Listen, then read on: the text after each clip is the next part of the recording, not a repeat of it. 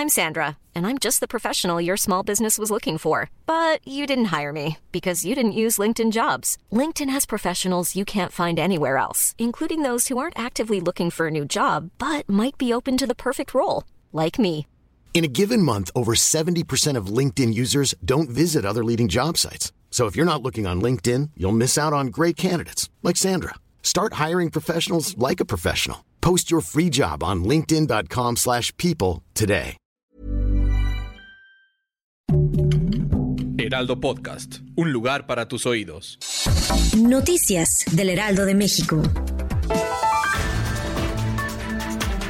El Senado de México aprobó en lo general, con 71 votos a favor, 51 en contra y una abstención, la adhesión de la Guardia Nacional al Ejército, mediante un dictamen que reforma cuatro leyes en materia de Guardia Nacional. La votación se realizó durante la madrugada de este 9 de septiembre de 2022.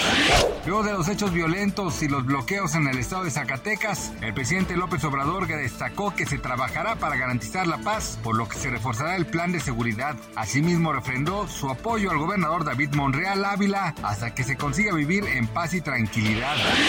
La Secretaría de Hacienda y Crédito Público anunció un nuevo recorte a los estímulos fiscales para las gasolinas Magna y Premium, acorde a una tendencia a la baja que se aplica desde el pasado 5 de agosto. De acuerdo con el diario oficial de la Federación, para la semana que va del sábado 10 al viernes 16 de septiembre, la gasolina Magna tendrá un estímulo fiscal de 73.22%, cifra menor a la que se aplicó la semana pasada.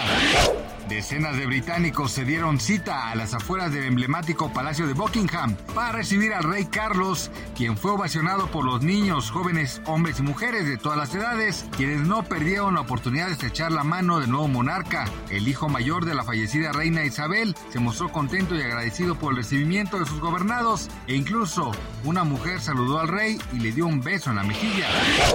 Gracias por escucharnos, les informó José Alberto García. Noticias del Heraldo de México.